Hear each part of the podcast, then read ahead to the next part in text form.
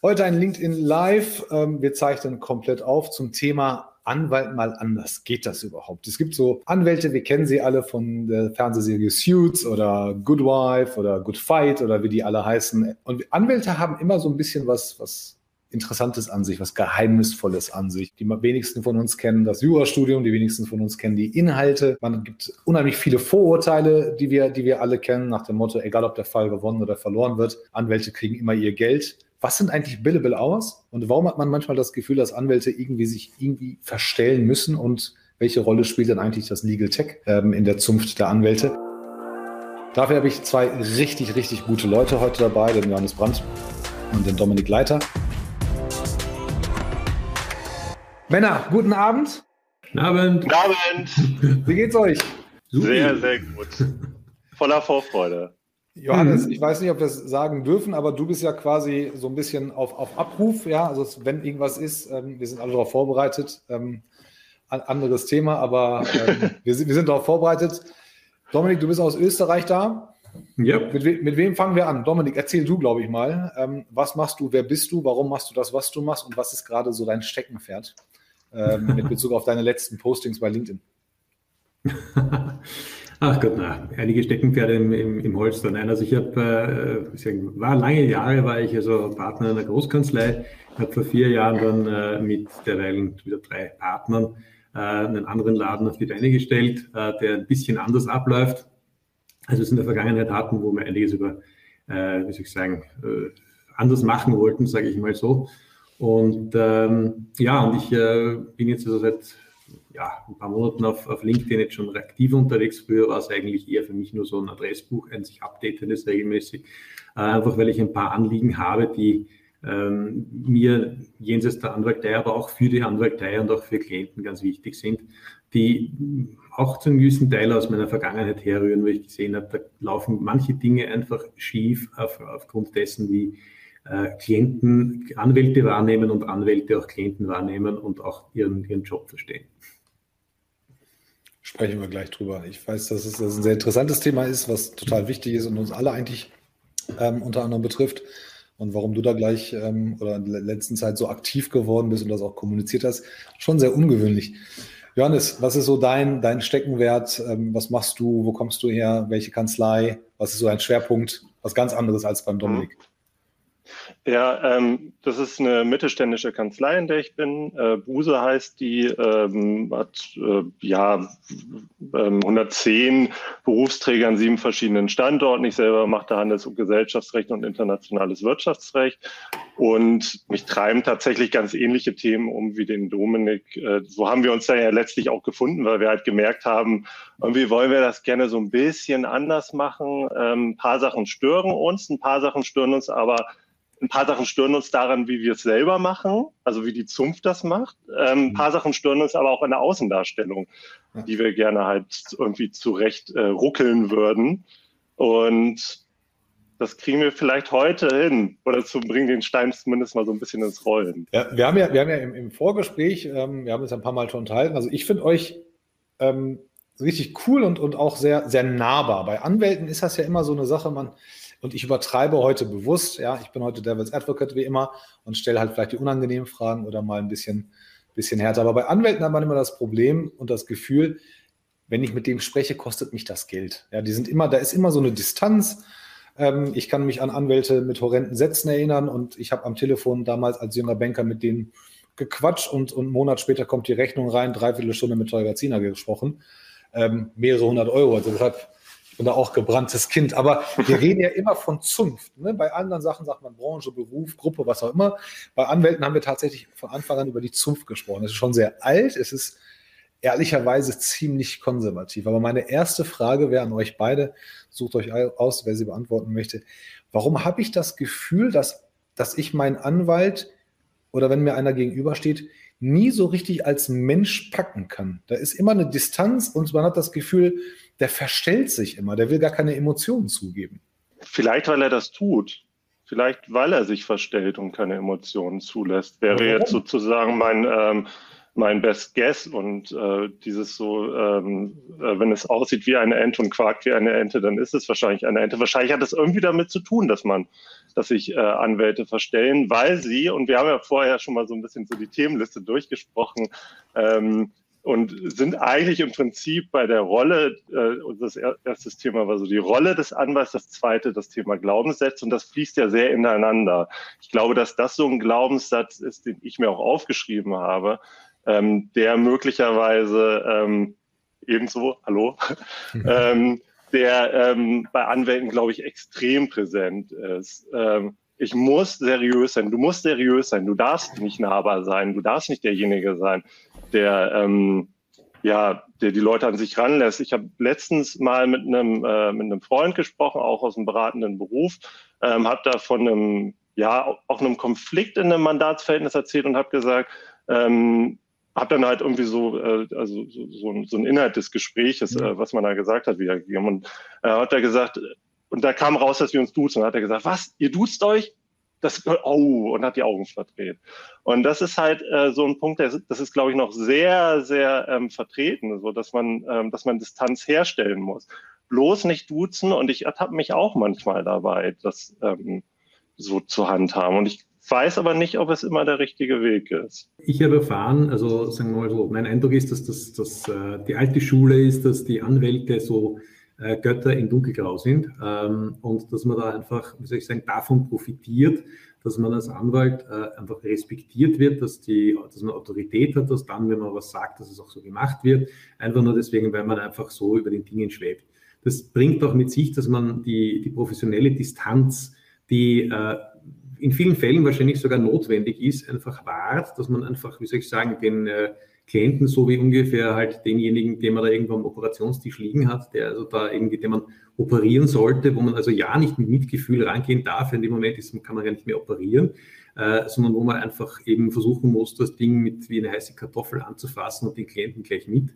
Ja, das das gibt es sicherlich Fälle, wo das in irgendeiner Form stimmig ist und wo es notwendig ist und wo man das machen muss, wenn man diese Fälle machen möchte. Mhm. Äh, es ist halt nur sage ich einmal, für ein langfristiges Mandatsverhältnis ist das eigentlich aus meiner Sicht nicht die ganz richtige Herangehensweise, dass man einfach dieses Klischee aufrechterhält, das auf Klientenseite, aber auch auf, äh, auf Anwaltsseite einfach weiterhin besteht. Das genau Mir hat mal ein ganz, ganz schlauer Mann gesagt, wenn du einen guten Steuerberater, einen guten Arzt und einen guten Anwalt in deinem Leben hast, dann passiert dir nichts.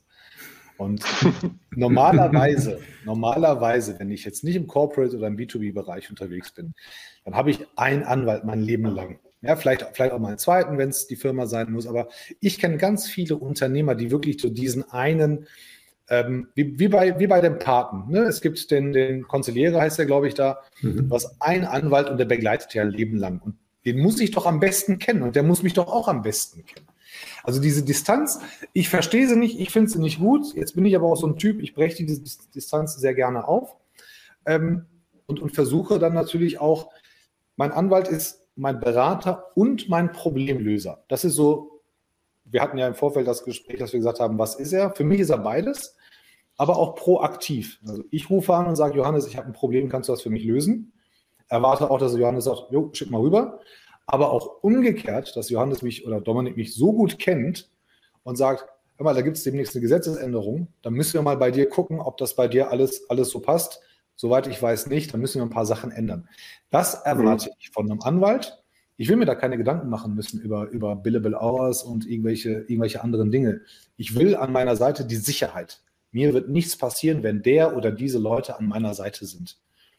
Ist das, ist das ja. bei euren Mandanten? Ihr habt ja komplette, ähm, komplettes Varieté an Mandanten. Ist das immer noch so diese Wahrnehmung und der Wunsch bei Mandanten oder hat sich, hat sich das komplett verschoben? Ich glaube, das ist, ähm, ja, das ist schon die Erwartungshaltung und ich, also bei mir persönlich hat sich da aber auch noch mal ein bisschen was geändert. Ähm, ich habe ja immer dieses, dieses Thema Generalist oder Spezialist, was ich auch auf LinkedIn ja schon mal so ein paar Mal gepusht habe, ähm, weil das auch ein Punkt ist, bei dem man tatsächlich auch in eine Falle laufen kann. Es wird ja so in den Großkanzleien gerade auch sehr erwartet und sehr gepusht, dass man ähm, Spezialist ist. Ein Gebiet, ne? Also so, so, so spezialisiert wie möglich, weil ansonsten konnte man nicht richtig beraten. Ich habe dann aber auf der anderen Seite wiederum gemerkt, dass ich bei bestimmten äh, Mandanten eigentlich diese Rolle, dass diese Rolle gar nicht von mir erwartet wird, sondern dass ich sozusagen äh, der Gatekeeper sein soll und äh, auch gerne sein möchte. Also derjenige, den man zuerst anspricht, wenn man ein Problem hat, mhm. ähm, ein rechtliches Problem. Und dann das Thema verteilt. Und habe da gemerkt, dass das kontraproduktiv ist und ich bestimmte Themen vielleicht auch gar nicht einschätzen kann. Und letztlich geht das dann ja auch wieder zurück auf das Thema ähm, Vertrauen. Also das heißt, traue ich mich tatsächlich mit jedem Problem zu meinem Anwalt zu gehen, zu mir zu gehen. Und ich möchte gerne derjenige sein, der dann als, als erstes angesprochen wird. Selbst wenn ich das Thema vielleicht selber nicht beraten kann, weil es halt irgendwo ins Familienrecht geht oder ins Erbrecht oder was weiß ich. Kommunizierst du das mit deinen Mandanten? Ja, klar. Das, hey, ihr könnt, ihr könnt auch zu mir kommen und mich anrufen. Außer Ach so, ja, also dass ich es nicht vielleicht nicht genug. Also das versuche ich mehr und mehr, weil ich halt eben auch tatsächlich mich aus diesem Rollenverständnis lösen musste, des Spezialisten, der halt Handels- und Gesellschaftsrecht macht, internationales Wirtschaftsrecht, was für viele, glaube ich, so wenn jetzt Großkanzlei ähm, Kolleginnen und Kollegen zuhören, die dann vielleicht schon denken, ja, okay, damit ist er ja eigentlich schon Generalist. Ne? Aber es ist ja trotzdem vom ganzen Kuchen, würde ich jetzt mal sagen, vielleicht gerade mal ähm, ja, oben so, ein, so, so eine kleine Ecke. Ja. Ähm, also das kann man, glaube ich, auch noch klarer kommunizieren. So sprecht mich an. Was ich übrigens krass merke, ist, dass äh, LinkedIn da nochmal ein echter, ähm, ja, tatsächlich ein Gamechanger äh, war, weil da wirklich nochmal Sachen gekommen sind, so mit denen ich überhaupt nicht gerechnet habe. Ähm, so, wo ich gedacht habe, das passt überhaupt nicht. Und wo ich am Anfang dachte, schmetter ich das sofort ab. Und dann halt irgendwann gesagt habe, nee, warum? Das ist doch total cool. Eigentlich. Interessant eigentlich, was die Leute so fragen und, und eigentlich erzählen. Interessant auf der einen Seite und auf der anderen Seite halt eben auch eine Möglichkeit, halt Neukontakte zu knüpfen, inhaltlich interessante Fragen. Ich möchte mich da gar nicht einarbeiten, aber mhm. die ich halt trotzdem ähm, ist auf unwirtschaftlich, macht keinen Sinn, ähm, ist am Ende ähm, ja führt es auch zu falschen Ergebnissen. Das ist gar nicht Sinn der Sache, aber sozusagen das Problem einmal aufzugreifen und zu sagen, pass auf, ich kenne da jemanden. Und der möchte ich schon sehr gerne sein. Würdet ihr sagen, dass, dass auch Anwälte ein bisschen Community Management betreiben können und betreib, betreiben sollten? Ich meine, mit Stichwort LinkedIn ähm, ist es ja möglich, auch mit Menschen zu interagieren und sich auszutauschen, zu challengen, zu informieren. Ich weiß, ähm, mit, mit, da komme ich gleich noch ein paar Mal drauf zurück, auf die Billable Hours. Und Anwälte haben ja nie Zeit. Wir haben ja nie, nie Zeit für Smalltalk in der Regel. Ähm, aber so eine Community, das klappt ja bei euch auch, ähm, die fragt dann irgendwas und dann gibt es einen Kommentar und, und, ein bisschen was zurück. Das ist ja, das, das ist ja, das ist ja Community Management Education in einem, dass man, dass man sagt, hey, hier bin ich, ich kann ein bisschen mehr, ich kann euch helfen und so weiter. Ähm, muss man das, muss man das mittlerweile können? Ist das förderlich oder, oder ist das eher eine hinderliche Sache? Frag nämlich mit einem, mit einem Hintergrund, der liebe Tim Krasenbrink. Tim, wir sehen uns morgen. Im Buch Digital Unplugged beschreibt Philipp Westermeier, hat letzt, vorletzten Monat, glaube ich, das neue Buch rausgebracht, oder das erste, wie Christian Solmecke zum Vorreiter geworden ist, Anwaltsdienstleistungen digital zu vermarkten und sich via YouTube eine Community aufzubauen. Das ist ein nice to read, sagt er. Und ich glaube, dass dieser, dieser vertriebliche Gedanke, dieser Community-Gedanke unheimlich gut tut, damit Anwälte tatsächlich, also erstens immer natürlich Income und Revenues generieren, auf der anderen Seite auch in der Breite mit, mit Wissen auch ihren Platz finden und sagen, klar, ich bin ganz normal, wie jeder andere auch. Ähm, muss man sich nur ähm, für sich selber als Anwalt auch, glaube ich, ähm, entscheiden, will ich das oder will ich lieber der klassische Harvey Specter oder, oder was auch immer werden. Ähm, Komme ich auch noch gleich zu.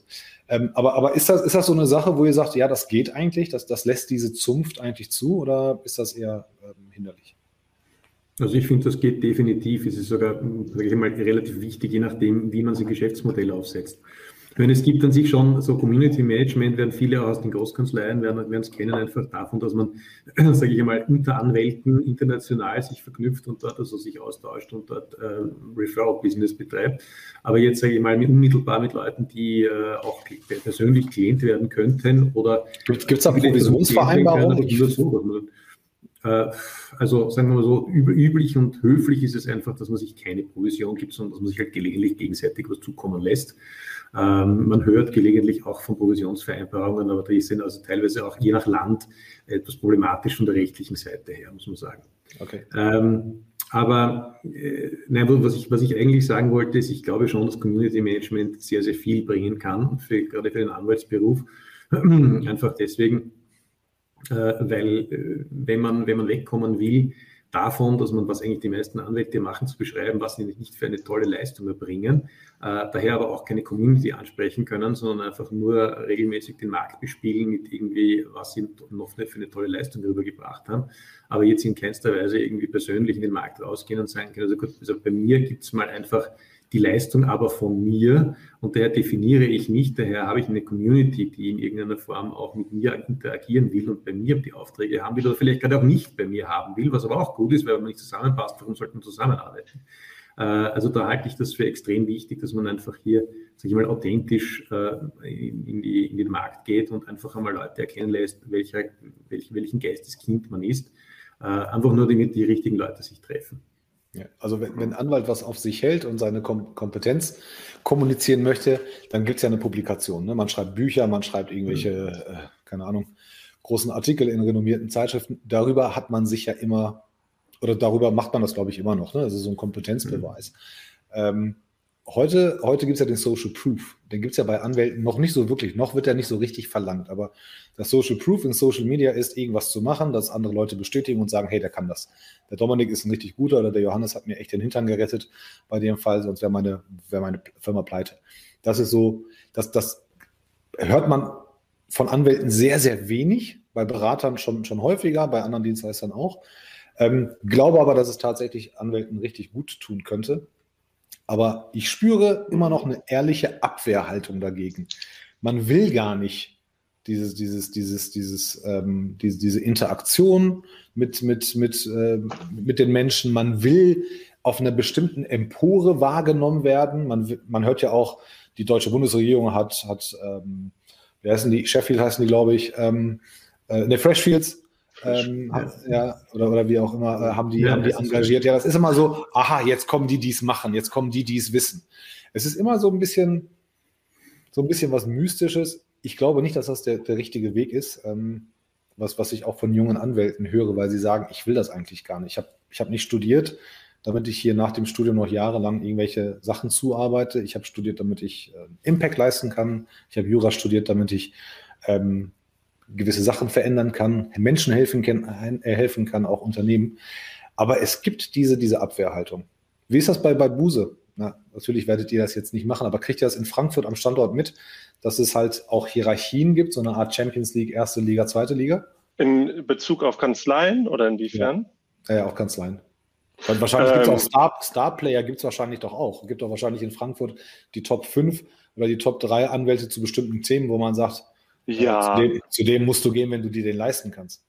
Ja, klar. Also ich, ich glaube, die Frage, äh, also aus dem Selbstverständnis der Kanzleien, der, äh, der ganz Großen sicher, ähm, ob die ganz großen Kanzleien dann dadurch, dass sie sich selber in der Hierarchie oben verstehen, ähm, auch die besten sind für jeden einzelnen Mandanten, ist eine andere Frage. Also äh, es hängt ja auch immer davon äh, ab, was die, ähm, was der einzelne Mandant will. Äh, ob man jetzt halt eben zu Freshfields geht und sich dort, ich weiß, es ist kein gutes Argument, sich über den Stundensatz zu, zu verkaufen, aber allein die Stundensätze werden ja viel an, ähm, an Klientel aussortieren. Das heißt, der Mittelstand, ähm, der, der mittlere Mittelstand sozusagen, der wird ja häufig gar nicht zu den Kanzleien gehen können. Ähm, und dann finden sich halt eben in den mittelständischen Kanzleien auch viele ähm, wirklich gute Leute. Und das muss ja jetzt nicht nur, ich will jetzt nicht Buse auf dem Podest heben, da gibt es auch ganz, ganz viele andere. Kannst du ruhig, ist mein Format. ja, gut, wir sind die Besten im Mittelstand. Nein, aber es ist tatsächlich so. Also es gibt viele gute mittelständische Kanzleien und ähm, mir ist es auch ein Anliegen, das habe ich ja, glaube ich, jetzt so ein, zwei Mal schon durchblicken lassen, ähm, dass man die Großkanzleien nicht auf dieses Podest hebt, auf das sie gehoben werden, insbesondere in der Ausbildung. Im Referendariat ähm, und das ist, glaube ich, der Social Proof, der zumindest gegenüber den ähm, Studenten und gegenüber den Referendaren ähm, zieht. Ähm, der Social Proof der Großkanzleien, ähm, da muss ich hin. Also so wenn ich in der Großkanzlei genommen werde, die können verlangen, was sie wollen, da muss ich hin. Und meistens ähm, ist dann halt, also äh, natürlich sind die Gehälter da, da ähm, anders als im Mittelstand. Ähm, die Frage ist halt trotzdem, ob es für den äh, für die. Wo liegt so ein junger Anwalt im Einstieg im Gehalt? Hm? Wo liegt so ein junger Anwalt im Einstieg gehaltlich? Äh, bei uns? Ja, Oder in den Groß bei, bei, bei, euch, bei, euch, und dann vielleicht in der Großkanzlei, um die, um die Unterschiede mal zu verdeutlichen. Ja, also sehr, sehr unterschiedlich. Also in den äh, mittelständischen Kanzleien wird man üblicherweise nicht sechsstellig verdienen, sondern ähm, ähm, darunter. Äh, die in den Großkanzleien, das weißt du wahrscheinlich genauso gut, sind ja auch die, also sind die Gehälter jetzt teilweise, ich komme da gar nicht mehr mit, irgendwo bei 150 bis 160 werden jetzt teilweise da aufgerufen. Ähm, so, also da ist schon, schon ein ziemlicher Gap zwischen. Ich selber, jetzt sind wir sozusagen schon ein bisschen abgebogen, aber vielleicht ja tatsächlich auch ein ganz interessanter äh, Schwenk. Ähm, ich selber mache ja bei uns die Referendarsausbildung und wir haben ja auch zu kämpfen damit, dass wir nicht auf demselben Niveau bezahlen wie die Großkanzleien. Mhm. Ähm, ich, wir kriegen trotzdem immer gute Leute, haben wir jetzt im Moment auch gerade wieder bei uns am Frankfurter Standort, hat diese Woche, hat letzte Woche angefangen. Ähm, und zwar deshalb, das schreibe ich mir dann auch so ein bisschen auf die eigene Fahne, weil ich in den Gesprächen, in den Bewerbungsgesprächen sehr äh, klar mache, was wir bieten ähm, und dass wir bei uns eine Ausbildung bieten können, die in den Großkanzleien vielleicht nicht immer so gegeben ist, weil wir selber auch ist ein gewisses Framing, ich gebe es zu, ähm, weil wir selber uns tatsächlich auch als Ausbildungskanzlei verstehen und nicht ähm, äh, den einzelnen Referendar sozusagen als, äh, als Melkkuh für abrechenbaren Stunden ähm, durchschleusen. Okay, versta verstanden. Dominik, wie, ja. ist, ist, das, wie ist das in Österreich? haben, wir, haben wir generell gro große Unterschiede zwischen Deutschland und Österreich oder, oder sind wir sehr nah beieinander? Ja, nein, da gibt es einen ziemlichen, ziemlichen Gap dazwischen. Ich meine, es ist in Österreich die Ausbildung ein bisschen eine andere zum Anwalt als in, in Deutschland, äh, wo man dann letztendlich, äh, sage ich mal, lange Zeit schon ähm, beim Anwalt tätig ist als Anwärter. Ähm, allerdings als Anwärter beginnt man mal im, im Monat bei ja, roughly zwei, zweieinhalb, drei, je nachdem, 1000 Euro brutto. Und äh, ja, und dann geht es also einfach weiter, wenn man dann irgendwann einmal als Anwalt nach fünf Jahren Ausbildung noch äh, die, die Eintragung bekommt, dann ist man aber auch noch, sage ich jetzt einmal, selten über die 100 drüber. Also äh, sechsstellig ist, sage ich mal, bei Großkanzleien, wenn jemand wirklich ein Überflieger ist, dann kriegt man das schon ganz gut hin. Äh, ansonsten ist es auch noch meistens ja, 80, 70, in, in, der Range irgendwo, dass man da als Anwalt mal landet. Hat natürlich ganz massiv damit zu tun, ob man bis dorthin jetzt schon substanziell Geschäfte zusammenbekommen hat und sich ohnehin selbst trägt oder ob man äh, das eben nicht hat. Äh, ob man einen Marktruf hat etc., wie wichtig man letztendlich für die Kanzlei ist. Also da ist es relativ flexibel, was ich so gesehen habe, was die Gehälter ausmacht, aber ungefähr so in der Range. Spielt sich das in Österreich ab? Natürlich ist dann nach oben hin, wenn sich dann weiterentwickelt, ganz gut. Es geht nicht flott nach oben. Aber das ist, ja. Ähm, wir hatten das ja angedeutet, wir werden uns, wir werden uns an, an ein paar Themen entlanghangeln, aber durch die, durch, durch die Kommentare kriegen wir die richtige, die richtige Leitung oder die richtige Richtung. Wie erkenne ich als Unternehmer, wenn ich noch keinen Haus- und Hofanwalt habe, wer der richtige ist oder wer ein guter Anwalt ist?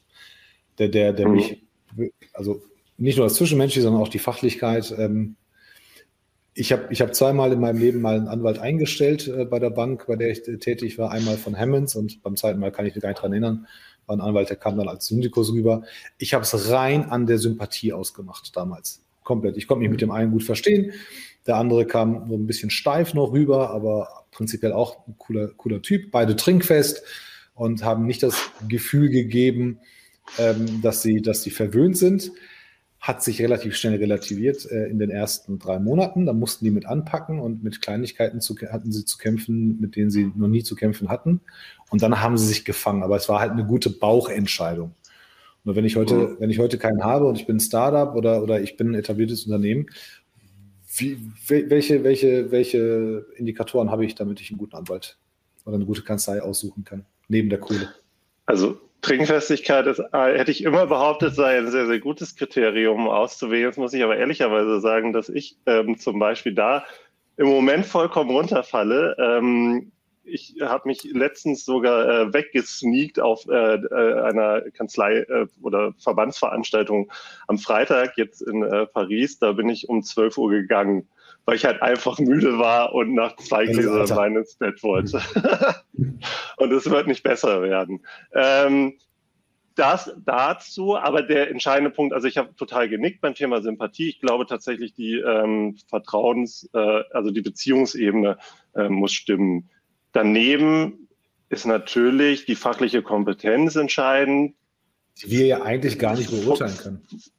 Die, äh, ja, die man nicht beurteilen kann, habe ich heute gerade noch drüber nachgedacht. Ähm, ich weiß gar nicht wann, aber als ich selber sozusagen mal in der Kundenrolle war, aber auf der anderen Seite, früher oder später kommt es irgendwann durch. Also ein Anwalt, der dich möglicherweise nicht richtig ähm, berät, das wirst du, das wirst du irgendwann früher oder später merken. Vielleicht aber auch erst nach sechs Monaten oder nach zwölf Monaten. Also mhm. auch insofern ist, ist, glaube ich, vollkommen legitim, ein bisschen auszuprobieren, auf sein Bauchgefühl zu hören und zu sagen, so, ähm, da gehe ich jetzt mal hin oder mit dem ähm, versuche ich das jetzt mal.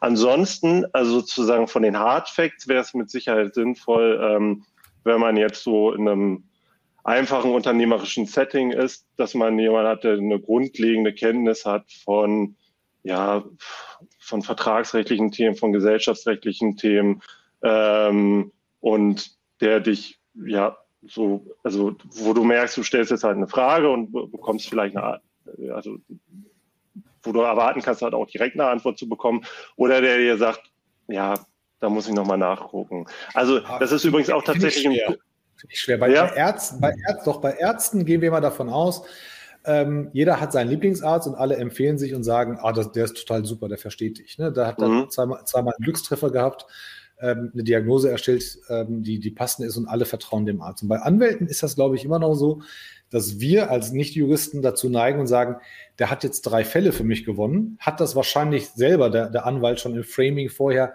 dramatisiert ja, damit er am Ende als der, der Supergewinner dastehen kann. Und dann wird der überall rumposaunt und rumempfohlen und heißt, mal, der hat mich gerettet, ich war gar nicht zu retten oder der hat den Fall gewonnen. Ähm, ich hätte eine Million zahlen müssen, habe aber mit 50.000 kam ich glimpflich davon. Und das bleibt mhm. ja an den Leuten haften.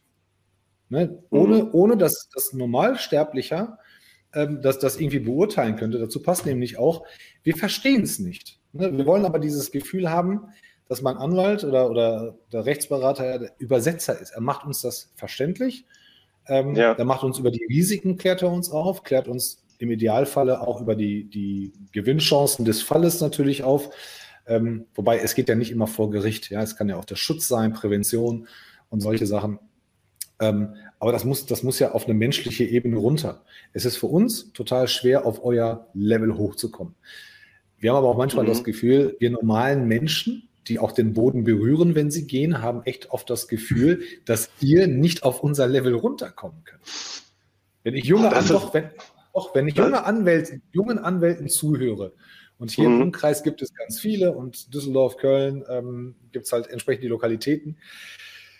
Ich könnte da durchlaufen und ich könnte, ich könnte jedem einen auf die Nase geben, wenn ich sage, und einfach mal schütteln und sagen, ey, kommt mal zu euch, redet doch mal bitte normal. So redet doch kein Mensch zu Hause. Ja. Das ist immer so, so ein Battle. Das ist eine, eine, wichtige Klientenaufgabe, das zu tun, ganz offen gestanden. Also wenn einer das, man kann als Anwalt schon relativ schnell einmal in die Fachsprache, in die eigene verfallen.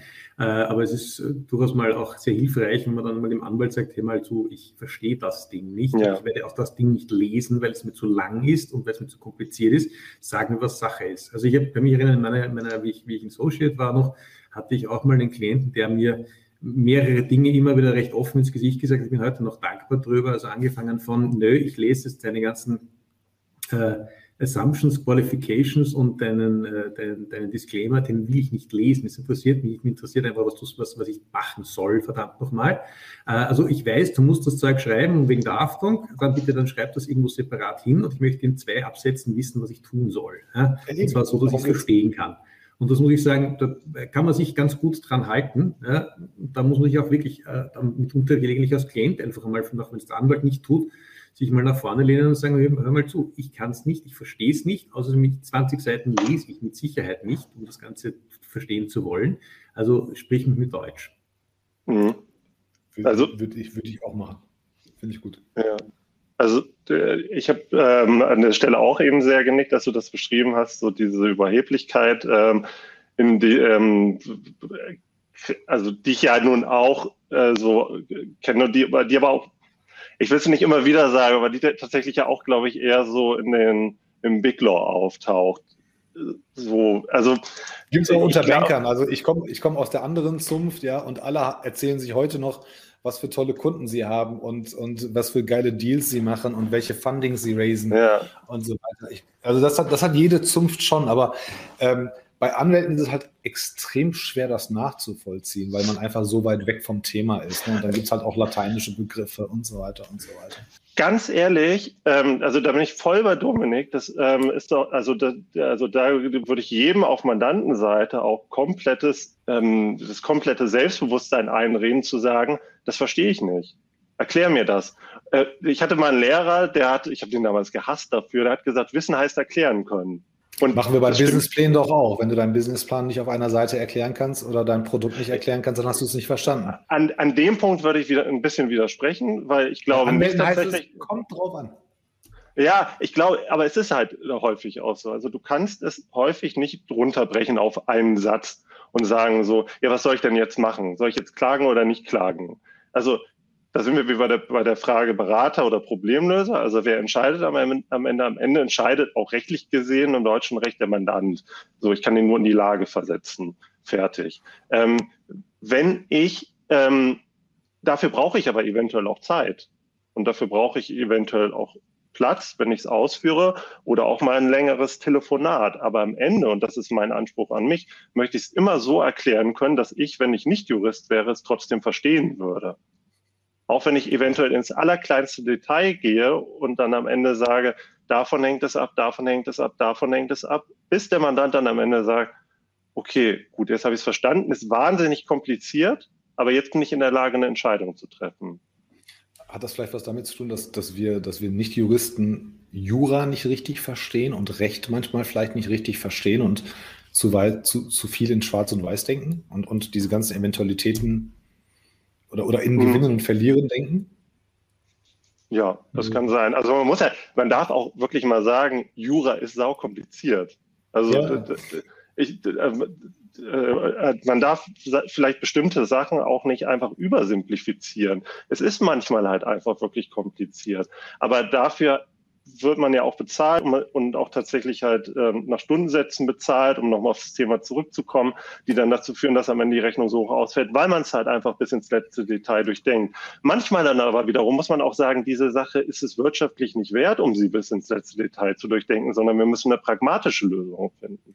Das, muss, Lieber Johannes, das, Thema ist, das Thema ist noch eine Stufe höher eigentlich. Also ich meine, wenn du jetzt Klienten hast, die von dir verlangen, dass du eine Entscheidung für sie triffst und eigentlich geht es ja um persönliche Belange, äh, wie sie sozusagen ihr eigenes Leben ausrichten wollen, die Dinge, die du gar nicht kennst, weil du es nicht gefragt hast oder weil sie das nicht gesagt haben, äh, dann ist das eine sehr, sehr unfaire Situation. In solchen Situationen müssen Klienten halt auch die Entscheidungen selber treffen. Das ist ja eine Schwierigkeit, die man immer wieder hat, weil das sozusagen der Klient sehr oft einfach sagt, bitte, ich habe einen Anwalt, der soll die Entscheidungen treffen, verdammt nochmal. Und da fehlt dann oft das Verständnis, dass man sagt, nee, kann ich nicht weil ich sehr vieles eigentlich über dich gar nicht weiß. Ich kann dir aus rechtlicher Sicht gewisse Dinge sagen, aber was am Ende des Tages du für dich persönlich entscheiden möchtest, wie du das Ding fahren möchtest, hm, tue ich mir schwer dir zu sagen. Gibt es oftmals einfach diese Streiterei, jetzt Streiterei, zumindest die Diskussion zwischen Klienten, die sagen, ich habe einen Anwalt, habe ich gezahlt, verdammt nochmal, eine Entscheidung.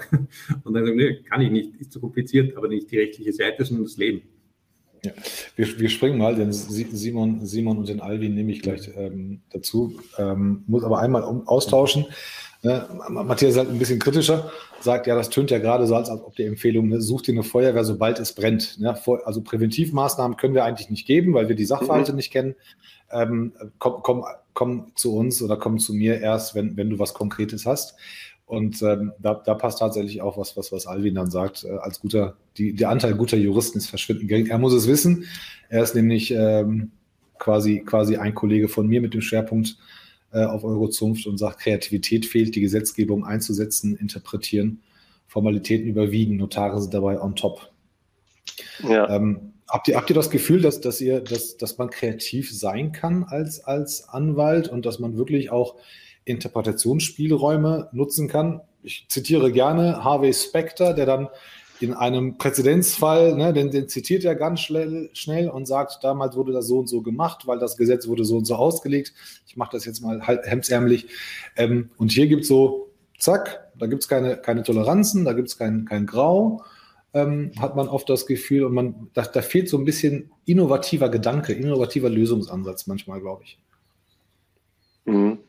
Also erstmal glaube ich, wir machen kein gutes Lobbying, wenn wir, wenn, wenn, das, wenn das die Reaktion ist. Aber das ist ja vollkommen neu. Ich, ich, also auch, wie du es am Anfang gesagt hattest, auch. Ja, ihr beide macht es ja, also nicht, ne, ja. ihr beide macht es ja. Also deshalb, deshalb, ähm, wir lesen das ja alle sehr gerne und ihr seid ja über eure eigene Bubble hinweg bekannt. Jetzt ist noch nicht mal mein Gedanke, da Werbung zu machen, aber ähm, ich habe ich hab dich kennengelernt, Johannes. Ähm, ich glaube, das waren irgendwelche educational Sachen, wo ich gesagt habe, hey, der hat das so beschrieben, dass man sich echt damit als Nicht-Jurist beschäftigt. Beim Dominik auch, wo, man, wo dann halt ein Rechtsthema oder ein Block transferiert wurde auf, auf eine alltägliche Situation und wo man dann halt als Nicht-Jurist denkt, ey, ziemlich cool, dass es das gibt. Ja, und die Anna, Anna mhm. macht das ja auch. Sie kann ja auch in zwei Folien den Brexit erstmal erklären, was halt Politiker nicht schaffen in Jahren äh, und solche ja. Sachen. Und da denkt man sich, doch gar nicht so langweilig. Und aber mhm. es sind halt so wenige. Ich bin froh, dass ihr es seid, aber die anderen können es ja genauso. Es ist aber auch ehrlich.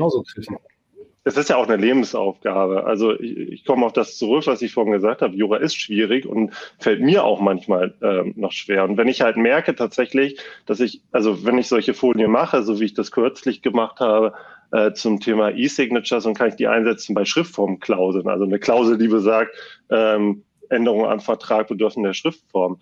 Wenn ich solche Folien mache, dann muss ich es ja auch zigmal durchdenken, bis ich das dann sehe und halt denke so, ah, okay, jetzt sitzt das. Ne?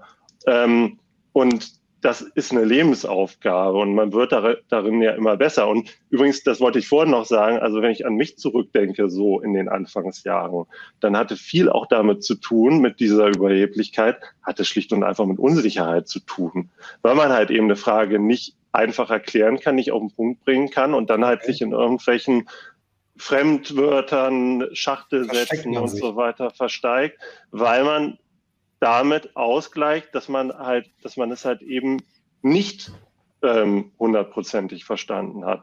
Und ich glaube, wenn man mal ganz ehrlich ist, so geht es vielen als äh, Berufseinsteiger. Und da jetzt springe ich aufs Thema HR. Ich glaube tatsächlich, dass es vollkommen okay ist und das versuche ich auch Referendaren bei uns immer zu vermitteln, zu sagen, so, das habe ich nicht verstanden. Also auch ein Referendar darf mir das gegenüber sagen, wenn ich ihm was erkläre. Der soll nicht da sitzen und sagen halt irgendwie, also der, der, soll sitzt nicht bei uns, um halt Selbstbewusstsein zu üben und Ego zu üben, sondern der soll sagen, den Punkt habe ich nicht verstanden. Würde ich gerne nochmal mehr in die Tiefe gehen. Und da komme ich vielleicht auch nochmal an einen Punkt, wo ich mir denke halt so, ah, okay, das macht nicht so richtig Sinn. Ähm, und dann gehe ich nochmal zurück und überprüfe das nochmal. Aber nur dadurch werde ich ja besser. Und das ist eigentlich aber auch das Geile an dem Job. Aber, aber es ist ja kein, kein Geheimnis, dass sich die wenigsten jungen Anwälte oder Referendare sich trauen würden, äh, in, Gegen, in, Gegenwart eines erfahrenen Profis äh, zuzugeben, dass sie etwas nicht verstanden haben. Das ist ja, doch schade, oder? Oh. Natürlich ist das schade. Also wenn, wenn ich Angst haben muss und, und kein, keine, keine ähm, also Konsequenzen für meine Neugierde befürchten muss, habe ich natürlich als Arbeitgeber alles falsch gemacht, was, was geht. Auf der anderen Seite ähm, die ganzen Serien ja, sind ja voll damit. Äh, wir wollen ja alle Partner werden und Managing-Partner und Namenspartner und Equity-Partner. Ähm, das sind ja nur die Besten. Ne? Das sind die besten Jungs und besten Mädels, die sind alle hart, haben die Seele schon, schon abgegeben äh, im, im Vorschulalter und ähm, da gibt doch keiner eine Schwäche zu.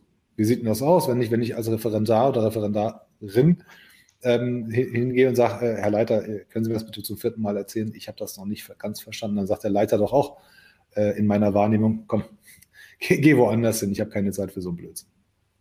Sagt der also, Leiter das? Der, nein, der Herr Leiter sagt äh, grundsätzlich mal jedem Associate, der bei jemandem vom, vom Tag 1 dort anfängt, das ist wirklich ein, eine, eine Standardansprache, die ich allen sage und da werden auch einige jetzt schon, die teilweise auch Partner sind in großen Kanzleien, werden also das auch wiederholen. Äh, ich brauche keine interessierten Affen im Team äh, sondern das Einzige, was ich, und ich lasse auch viel durchgehen, das Einzige, was ich nicht akzeptiere, ist, wenn jemand danach kommt und sagt, das habe ich mir schon gleich gedacht. Ja? Wenn ich dann sage, dann hättest du es sagen sollen, verdammt nochmal. Und das, da ist bei mir auch schon einer wirklich mal hochkant rausgeflogen, weil ich gesagt also nach sowas wenn was schief geht und er sagt dann, das habe ich mir doch vorher schon gedacht, nee, geht gar nicht. Also ich verlange schlicht und ergreifend, dass Leute einfach ihr eigenes Hirn einsetzen und auch Kritik üben und sagen, hey, da läuft irgendwas falsch. Und sei es nur, dass ich sage, ich verstehe es nicht, erklär es mir mal bitte, warum das so sein soll. Ja? Es gibt immer mal Notsituationen, wo man sagen muss, hey, halt, wir haben jetzt keine Zeit mehr dafür, ich muss jetzt einfach mal darüber fahren, wir machen das jetzt einfach mal so. Aber alles, wo die Gelegenheit da ist, dass jemand sein Hirn einsetzt und sagen kann, hey, ich verstehe es noch nicht, erklär es mir bitte, weil vielleicht ist es falsch. Ja, das ist, wird von mir schlicht eingefordert, das ist ein wesentlicher Teil der Leistung der Leute. Wenn du heute nochmal studieren würdest, Dominik, und du mhm. wärst, würdest, würdest, würdest in einer, wärst ein junger Anwalt und äh, hättest den Wunsch, in ein, hättest du nochmal den Wunsch, in eine Kanzlei zu gehen, würdest du das nochmal durchmachen? Weil du hast einen anderen Glaubenssatz als ich, der nicht, nicht, Jurist, der, der, der nicht Jurist ist. Ne, unsere, unsere Wahrnehmung von Anwälten ist, es ist hart, es ist tough, du musst performant sein, du musst ähm, ordentlich Leistung bringen und permanent lernen und Überstunden machen, ja, bis du irgendwann mal nach 15 oder 15 Jahren in der Lage bist, die nächste Generation kaputt zu machen oder, oder fertig zu machen, übertrieben zu sagen. Würdest, würdest du heute nochmal in eine Kanzlei gehen, wenn du, wenn du, keine Ahnung, 25 hast? Wenn es nicht ja, deine ist? Nee, also den, den, den, den, langen, den langen Ochsenweg, den ich da mal gegangen bin, schon, den würde ich nicht nochmal gehen. Auch zunehmend unmoderner geworden, dass man sich also nochmal äh, auf, sage ich jetzt einmal, 10, 15 Jahre da irgendwie verpflichtet, sein, sein Leben abzugeben und dann irgendwann einmal drauf zu kommen, dass man äh, mit Burnout dann doch, auch doch nicht Partner wird äh, oder Partner wird und unglücklich ist. Also das ist die Situationen gibt es für viele. Äh, oder dann Partner wird und feststellt, man ist eigentlich immer noch nicht Partner, sondern ist in Wirklichkeit immer noch äh, Teil einer großen Sozietät, wo man eigentlich da quasi nur der, der Befehlsempfänger ist von was, was immer sonst. Also das ist, das ist etwas, was ich in der Form wohl nicht mehr machen würde, äh, sondern ich würde wahrscheinlich etwas früher schon abbiegen und vielleicht, ja, vielleicht mal höchstens so ein bisschen was von der Ausbildung am Anfang schon mitnehmen. Aber auch da ist es die Frage, wie, wie hoch ist das Schmerzengeld dafür? Und das steht sich mhm. meistens nicht unbedingt in Relation. Darf ich noch einen Satz dazu ja, sagen? Ja, natürlich. Bitte, bitte, bitte. Ähm, weil ich auch gerade überlegt habe, was ich, äh, was ich dazu sagen würde. Ich will es gerne sagen. Anwälte haben ja nur Mitteilungsbedürfnis. Ähm, also bei mir ist es so, dass ich mittlerweile an einem Punkt bin, an dem ich sage, es macht Bock. Es macht richtig Spaß. Ähm, also die Sachen ja jetzt einiges. zu machen. Hm? Du brauchst ja jetzt auch einiges. Ja, ähm, aber, aber rückblickend würde ich sagen, ähm, also das, das versuche ich dann auch immer den Jüngeren zu erzählen, ähm, auch wenn es jetzt gerade nicht so Bock macht, aber es kann Bock machen. Und es, und es wird irgendwann Spaß machen. Man muss aber sich tatsächlich. Doch ein bisschen was Militärisches hat es doch, ne, in einer soften Version, oder? So, Wie meinst du das? Der, du bist dann so Unteroffizier, da darfst du gar nichts, dann, dann bist du irgendwann vielleicht Offizier oder sowas. Dann macht es schon Bock, ja, und dann bist mhm. du immer mal, was weiß ich was, ja, äh, und, und dann, dann hast du die ganzen Leute unter dir. Eigentlich ist es doch so regimentär. Eigentlich.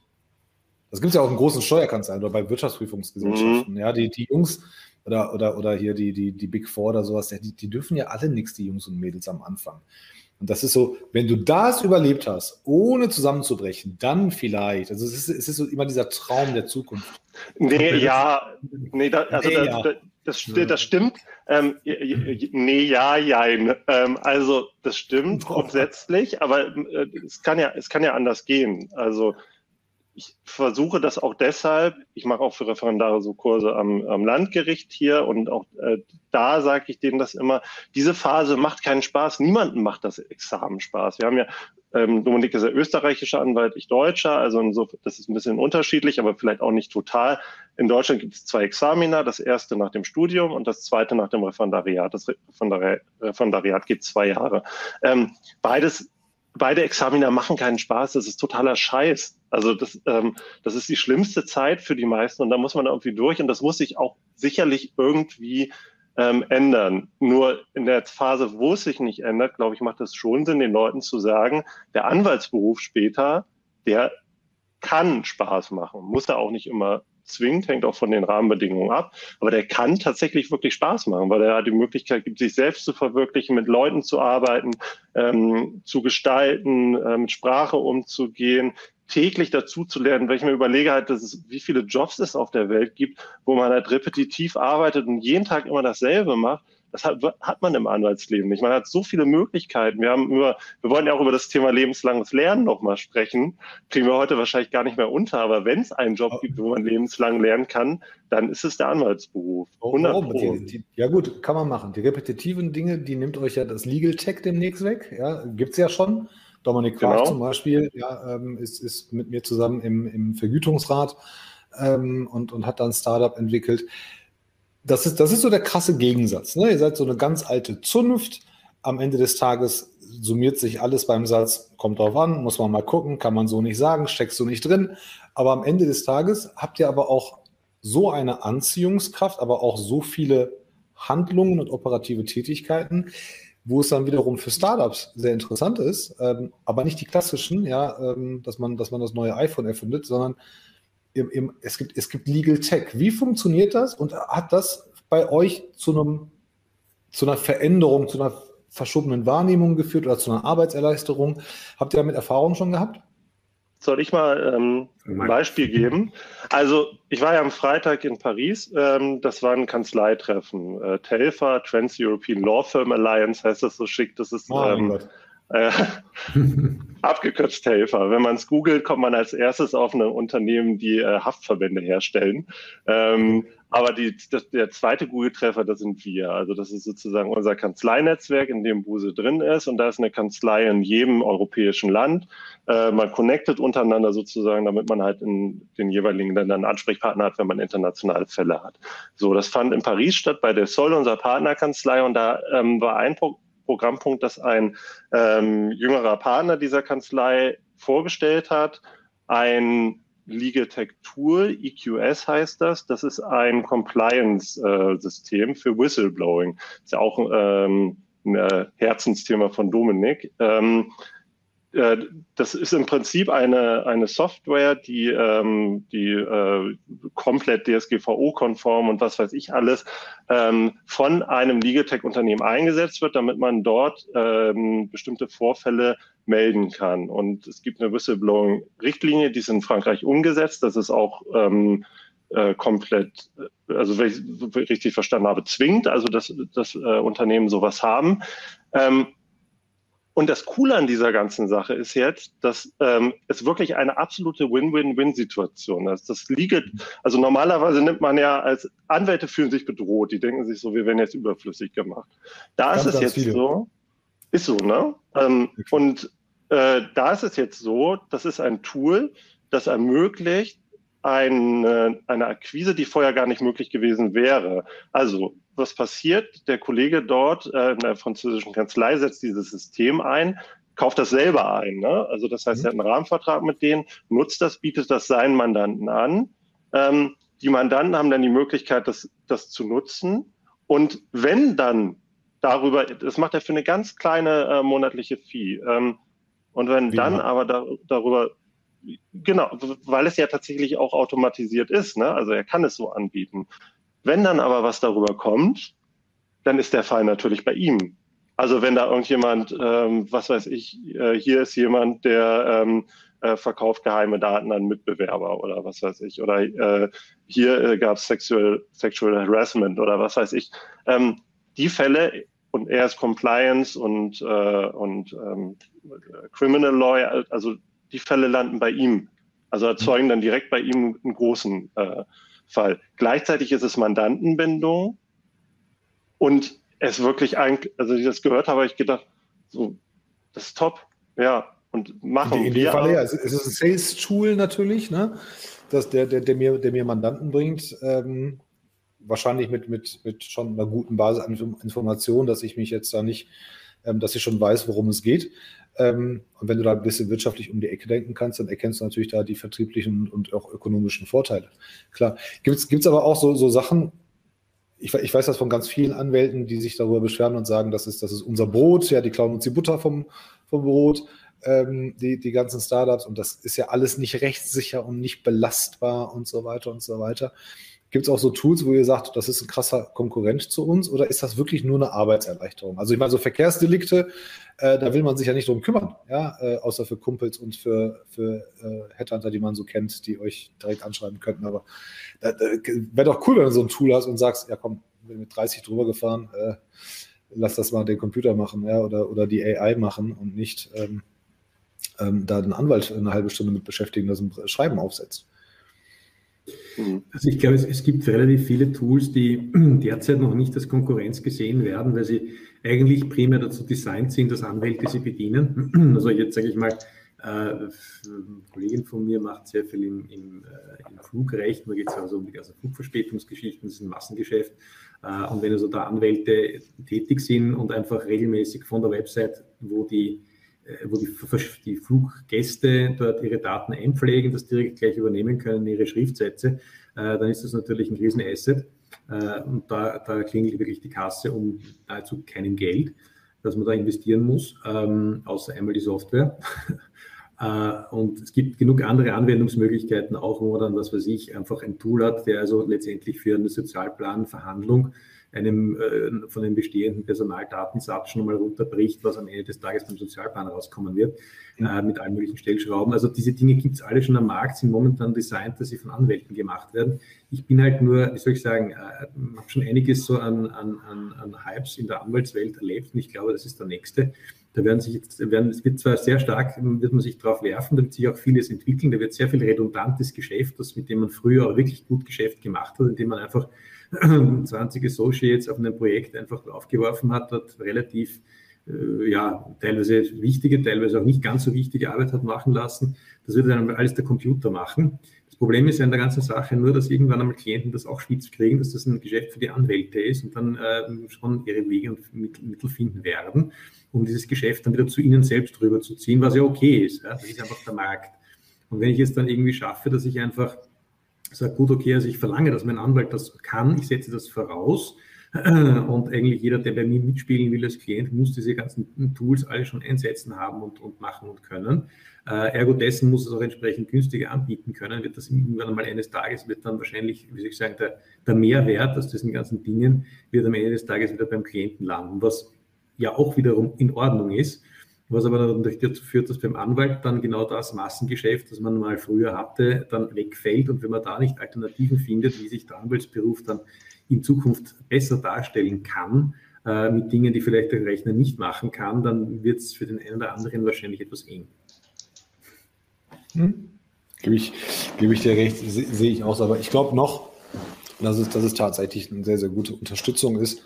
Ja, also ähm, auch, auch, auch tatsächlich auch für, für, für junge Leute ähm, vielleicht noch eine ganz innovative Attraktion ist, um da reinzukommen. Ähm, mit Blick auf die Uhr ähm, muss ich hier hart einen Schnitt machen. Ähm, Dominik, du hast so ein Herzensthema.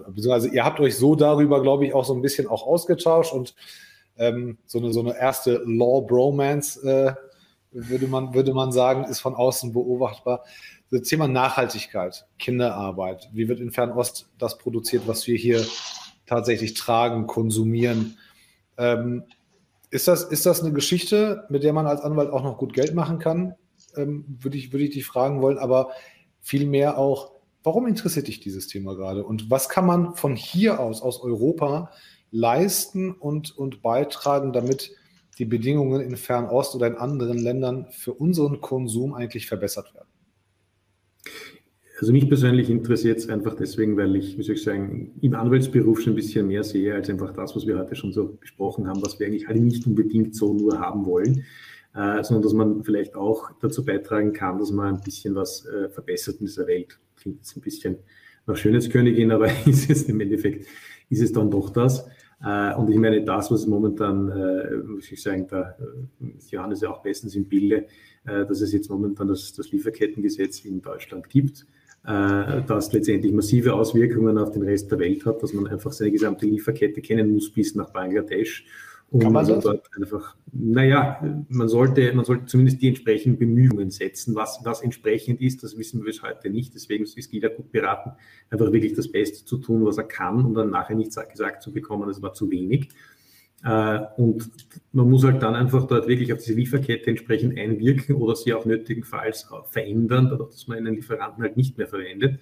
Wenn man merkt, da sind also irgendwie Dinge nicht ganz im, im, im Reinen und dort gibt es Zwangsarbeit, da gibt es Kinderarbeit, da gibt es Umweltverschmutzung. Ich unterstelle jetzt, dass, dass, dass, dass, die weltgrößten Sportartikelhersteller, zu denen auch zwei Deutsche dazugehören, mhm. da, da den Teufel tun werden und da irgendwas verändern. Ähm, sie hätten die ökonomische Macht, die ganze Lieferkette transparent zu gestalten. Aber ist, glaube ich, eines von diesen Themen, die man gerne in Kauf nimmt. Sind ja nicht unsere Kinder. Ne?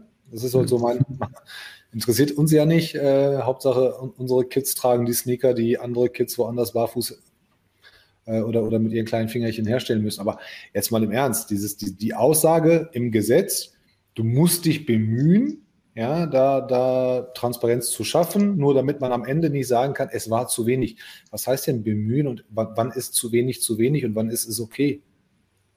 Gibt es da, ist das, wirklich so schwammig, wie es sich gerade an, anhört und anfühlt? Am Ende des Tages ja. Also ich meine, der Punkt, das ist natürlich schon, sage ich mal, recht konkret in den Prozessen beschrieben, was letztendlich noch alles zu tun ist. Aber es läuft am Ende des Tages genau auf den Punkt raus, dass du einfach keine Verpflichtung hast, alle Dinge zu verhindern, sondern dich nur entsprechend bemühen musst, dass die Dinge nicht passieren. Und das ist das Schöne an der Juristerei, wenn etwas unbestimmt ist, dann hat es das Risiko, dass es halt auch verdammt viel ist, was das sein kann. Äh, man weiß am Ende des Tages nicht, was eben, äh, was wirklich ausreicht und um das zu verhindern, dass das Risiko eintritt. Und die Strafen liegen dann doch bei zwei Prozent vom, vom Gesamtjahresumsatz. Äh, da ist man dann doch relativ gut beraten, dass man mhm. da vielleicht doch äh, ein bisschen mehr tut, als man vielleicht sagt, nur das ist so vielleicht gerade mal ausreichend, damit ich das argumentieren kann.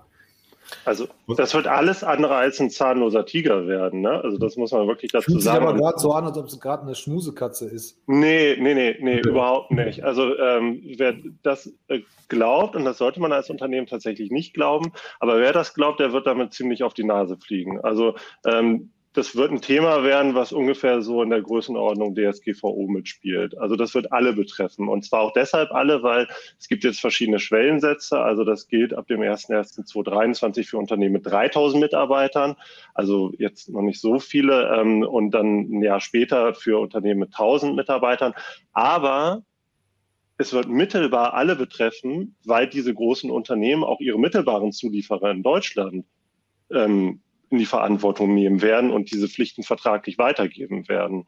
Also es gibt diese Gesetze in äh, UK, äh, Modern Slavery Act heißt das da, glaube ich, Loi de ja. Vigilance in Frankreich. Ähm, und diese, äh, das ist tatsächlich, also das ist ein Thema und es ist auch jetzt in den äh, deutschen Unternehmen, die diese Größenordnung haben, definitiv schon ein Thema. Gibt es auch so eine Durchgriffshaftung, so eine Art, ähm, dass man, dass wenn, wenn mein Lieferant Blödsinn gemacht hat, äh, dass ich, dass ich dann mit nicht nur nicht nur für mein Versäumnis, sondern auch für sein Versäumnis dann, dann zur Rechenschaft gezogen ja. Oder, oder, ja, oder ist das nur unterlassene, unterlassenes Audit oder, oder, oder solche Sachen für das? Das ist, das ist eine Vertragskette, die sich da etablieren wird, weil natürlich jeder nicht auf der eigenen, äh, auf seiner eigenen Lieferkette sitzt bleiben will, sondern das wird also dann einfach immer wieder weitergegeben vom, vom, vom deutschen Unternehmen, das unmittelbar betroffen ist, wirklich bis runter nach Bangladesch. Ist halt jeder gut beraten, in seiner eigenen, in der Weitergabe dieser Verpflichtungen halt sorgfältig zu sein, sonst bleibt es irgendwo bei einem selbst hängen. Also ich meine, das Risiko, das ich sehe, sind die zwei Prozent, aber es kommt ja auch noch dazu, dass die deutschen Unternehmen so ein Beschwerdeverfahren einrichten müssen, eine Beschwerdestelle, äh, wo letztendlich auch der Arbeiter aus Bangladesch dann sagen kann, hallo, hier gibt es Kinderarbeit und das Ganze führt dann möglicherweise auch noch zu einem relativ, äh, wie soll ich sagen, zu, zu einem Reputationsverlust, der, sage ich mal, echt teuer werden kann. Und da möchte ich nicht der sein in der Lieferkette, der das ver verursacht hat, weil dann bin ich versenkt. Also wenn jetzt alle das mal, ich sage jetzt mal so in Unreine, äh, wenn ich da rausstellen sollte, es gibt doch Kinderarbeit beim Zulieferer in Bangladesch und ich bin der dazwischen, der also da die Verantwortung dafür übernimmt, äh, dass eben dort das nicht passiert, dann würde ich mal sagen, kann ich schon leise zusammenpacken, weil das werde ich nicht zahlen können, was mir da alle das umhängt. Und nur ein abschließender Satz noch, ich gucke auch auf die Uhr, aber ich will das auf jeden wir Fall können, noch wir können, wir können, ruhig, wir können ruhig überziehen. Also Pünktlichkeit ist jetzt heute keine Tugend. Okay, also äh, äh, Dominik und ich sind uns ja sozusagen in der Herangehensweise an dieses Thema sehr ähnlich, weil wir beide nicht diese Haltung vertreten, so, oh nee, da kommt jetzt schon wieder das nächste Gesetz und diese ganze Bürokratie und äh, alle werden geschröpft und äh, was müssen wir jetzt noch machen und so. Es gibt ja so diese Haltung. Ne? Und ich glaube auch, dass man sehr, sehr, sehr gut teilweise damit fährt, wenn man die vertritt, weil das sowas, ähm, also bin ich jetzt sehr hart, aber das hat so ein bisschen was Anbiederndes ähm, an an, äh, an die vermeintliche Klientel. Ne? Also sozusagen, ich betone immer, wie schlimm das ist und wie schlimm es dem deutschen Unternehmer geht. Und es stimmt ja teilweise auch. Manche Sachen sind nervig, aber das ist jetzt nun mal wirklich ein Gesetz da, mit einem. Aber da, da, hat auch oft viel das deutsche Gesetz, also Gesetzeswerk mit zu tun, dass es dem deutschen Unternehmer nicht gut geht. Will ich, will ich, will ich gar nicht in, in Frage stellen. Ne? Also das ist manchmal so, definitiv. Und manche Sachen sind auch unnötig äh, unbürokra äh, unnötig bürokratisch. Das ist aber jetzt mal wirklich ein Thema, bei dem man sagen kann, dahinter steht ein wirklich hehrer Zweck, einer, den, glaube ich, alle irgendwie nachvollziehen können. So ein Kinderarbeit, ähm, äh, Sklaverei, ähm, den Einsatz von gesundheitsschädigenden Mitteln in der, in der Produktion, dass man den unterbinden will und dass man, weil man halt eben nicht direkt an die Produktionsstätten im Ausland kommt, Staatensouveränität, das sozusagen mittelbar macht darüber, dass man in, äh, in Deutschland den Unternehmen diese das auferlegt. Und dass man, jetzt kann man auch wiederum darüber meckern, dass man sagt halt irgendwie so, ja, da, aber in Deutschland, die haben dann einen Wettbewerbsnachteil gegenüber den, was weiß ich, Niederländern oder so, die es nicht haben. Auch alles richtig. Aber, und dazu haben ja Dominik, Dominik und ich beide schon mal gepostet, wir sind beide der Ansicht, dass man ja versuchen kann, ähm, das umzudrehen und zu sagen, ja gut, wir müssen es jetzt eh machen, da machen wir es doch einfach richtig. Da machen wir es richtig und nutzen das Ganze noch als Marketing-Tool. Und ich habe ja dann ähm, auch ohne Werbung zu machen für das Unternehmen, es gibt viele andere, die das auch so machen, aber wirklich mal Son of a Taylor genommen, die es wirklich meines Erachtens ganz hervorragend als Marketing-Tool verstehen. Und das denke ich, so sollte man es auch handhaben. So, sollte man aber in einem Land, äh, wo es uns eigentlich auf Deutsch scheißegal ist, wo die Lithium-Batterien bzw. wo der Lithium-Rohstoff für unsere äh, E-Batterien herkommen, ähm, wo wir uns nicht drum kümmern und sagen und wissentlich auch die Augen verschließen, ähm, glaube ich, glaube ich leider, dass das Gemecker wieder zu groß sein wird, ähm, als, als den Nutzen zu sehen. Ähm, würde mich nicht wundern. Bei Klamotten geht's. Ähm, bei, ne, aber, aber am Ende des Tages werden wir, werden wir mit, der, mit dem E-Auto zu a Taylor fahren wahrscheinlich. Und im Anschluss werden wir trotzdem die Bockwurst für 1,99 auf den Grill werfen. Ja, weil, die Bockwurst auf dem Grill, Teuger. Ich esse kein Schwein, keine Ahnung. Ich weiß ja nicht, ich kenne mich mit, mit, euren Würstchen nicht aus. Ich komme ja woanders her, hat man letztens gesagt. Nein, aber, ne, aber, aber es, es, es, es, es, es ist so und, und, und, ich gebe euch absolut recht. Ähm, aber mal ganz ehrlich, ohne Unternehmensnamen zu sagen, interessiert das die Unternehmen gerade wirklich? Ja. Merkt ihr, da tut sich was? Merkt ihr, da, da gibt es einen Zulauf oder da gibt es Aktivitäten, dass vielleicht auch mal größere Unternehmen als der Mittelstandsmanfred sich darum kümmert und sagt, ja, ist uns jetzt scheißegal, wie viel Gewinn pro Aktie am Jahresende darunter steht. Wir machen das, wir kümmern uns jetzt darum. Gerade die, weil es die interessieren muss, die wird es nämlich halt sonst sehr hart treffen. Und ja, aber, diese, aber ähm, die sind alle dran. Ja, also ein bisschen, teilweise ein bisschen zäher, teilweise ein bisschen schneller. Aber ähm, ich kann dir jetzt nicht hier, ich kann jetzt das nicht für jedes Unternehmen mit 3000 Mitarbeitern in Deutschland sagen. Ähm, aber mein Best Guess an der Stelle wäre auch tatsächlich, dass, äh, dass da alle dran sind. Dass es keinen gibt, der jetzt sagt so, ach, warten wir mal den 1.1.2023 ab, mal gucken, was passiert. Ja, ich frage ich frag mich nämlich einfach, weil wir, weil wir solche, solche, solche Hersteller bei uns haben. Ja, jetzt haben wir auch noch sowohl Österreich als auch Deutschland sind auch geografisch natürlich so, so in Europa angesiedelt, ähm, dass wir unheimlich schnellen und hohen Warenverkehr bei uns haben. Ähm, würde mich extrem wundern. Also ich wünsche es mir, aber es würde mich extrem wundern, wenn wir da mal schnell eine Änderung sehen würden, ähm, weil wir da wirklich uns argumentativ ähm, von, den, von, Wirtschaftlern und von Politikern uns ins eigene Bein schießen würden. Aber es wäre uns natürlich zu wünschen, dass wir da an der Stelle ähm, was, was, was verändern. Männers, mit Blick auf die Uhr, ich habe noch, wir haben noch drei Kommentare, die wir nicht drangenommen haben. Entweder beantwortet ihr die im Nachgang oder wir gehen die ganz schnell durch. Der Simon Dominik hatte noch gefragt, worauf sollte man denn achten, wenn man sich als junger Mensch, also junger Mensch, Schrägstrich als Mandant, ja, junger Mandant, sich das erste Mal mit dem Thema Anwalt auseinandersetzt. Also ich bin am, am Anfang meiner Karriere oder meines Lebens und brauche jetzt erstmal einen Anwalt. Der ist ja halt anders. Ähm, wo, wo, achte ich da drauf? Ähm, wo, was muss ich beachten? Gibt es da einen Quick-Tipp? Dominik? Also, du bist ja drei Tage. Im Grunde, so wie wir es ohnehin vorhin schon gesagt haben, ja, such dir jemanden, der, mit dem du umgehen kannst, der dir sympathisch ist, äh, mit dem du, wo du glaubst und du darauf vertraust, dass er dir auch sagt, was er nicht kann. Äh, weil das ist das, was Anwälte automatisch tun. Sie glauben von sich meistens immer, dass sie alles irgendwie schon können. Aber wenn einmal einer sich wirklich dem vertrauen kannst, dass der sagt, okay, das, das, das kriege ich hin und das nicht mehr, dann muss man jemand anderen fragen, äh, dann hast du eigentlich schon einmal den, den, den richtigen Weg gefunden. Aber auch jemand, mit dem du einfach gerne zusammenarbeitest.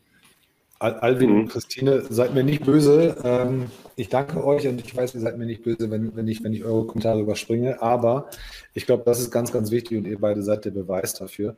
Gut, dass es, an, dass es auch Anwälte gibt, die keine Spielchen spielen, weil dieses dieses, dieses Klischee, das hält sich immer noch vor. Und das äh, wird auch, glaube ich, lange noch überleben, dass man immer das Gefühl hat, der Anwalt spielt, auch wenn er keine Ahnung hat oder auch wenn er tatsächlich äh, weiß, ich werde den Fall verlieren oder die Chancen stehen gegen mich ähm, und nicht gut. Ähm, abkassieren kann man ja immer noch, solange der Kerl atmet, ja, oder der Mandant atmet, äh, sondern einfach das Wohl des Mandanten vor dem Auge habt, die eigene Menschenkenntnis sicherlich hilfreich zu sondieren, ob neben, nee, ob neben dem Thema an sich ein Anwalt passt oder nicht. Und ich glaube, das ist tatsächlich eines der Sachen, ähm, der, der, der Klischees, mit dem eure Zunft zu tun hat. Ich finde es cool, dass ihr beide heute da wart. Ich würde langsam den Raum Schluss äh, zumachen. Ähm, wir sind bei weitem nicht so weit gekommen, wie wir uns das gewünscht hätten. ähm, schreit auf, auf, jeden Fall nach Fortsetzung und vielleicht nach einzelnen mhm. Themen pro Live-Session. Ähm, aber jetzt haben wir es gemacht. Gerne. Vielen, vielen Dank, dass ihr, dass ihr da wart. Ähm, letzten Sätze gehören euch. Jeder darf was sagen in alter Andreas Wiener Manier. Ähm, ihr dürft alle sagen, was ihr wollt, außer danke für die Einladung. Mir hat es richtig viel Spaß gemacht. Danke an alle anderen, die da waren. Hoffentlich haben wir, habt ihr was mitgenommen. Und die beiden Jungs, ähm, wie gesagt, wenn ihr denen nicht folgt, folgt ihnen auf LinkedIn. Beide richtig guter Content, richtig coole Leute, kann man auch mal so zwischen, zwischendurch mal kontaktieren. Johannes, deine letzten Sätze und dann mein, abschließ mein, abschließender Satz, ohne Dank für die Einladung. Es gibt ja bei Hotel Matze, ich weiß nicht, ob ihr das kennt, den Podcast, immer am Ende diese Frage, du bist in Berlin und darfst da auf eine große Leinwand alles schreiben, äh, was du willst. Ähm, und wenn ich das jetzt sozusagen dürfte und mir einen Satz aussuchen darf, dann würde ich schreiben, ähm, im Anwalt-Mandatsverhältnis äh, seid offen redet offen miteinander, seid offen. Das ist, glaube ich. Nehmen wir mit. So gelingt es. Dominik. Ja, ich möchte mich auch nochmal bedanken, Teuger, was es hat einfach wunderbar hingekriegt und Johannes auch, danke dir.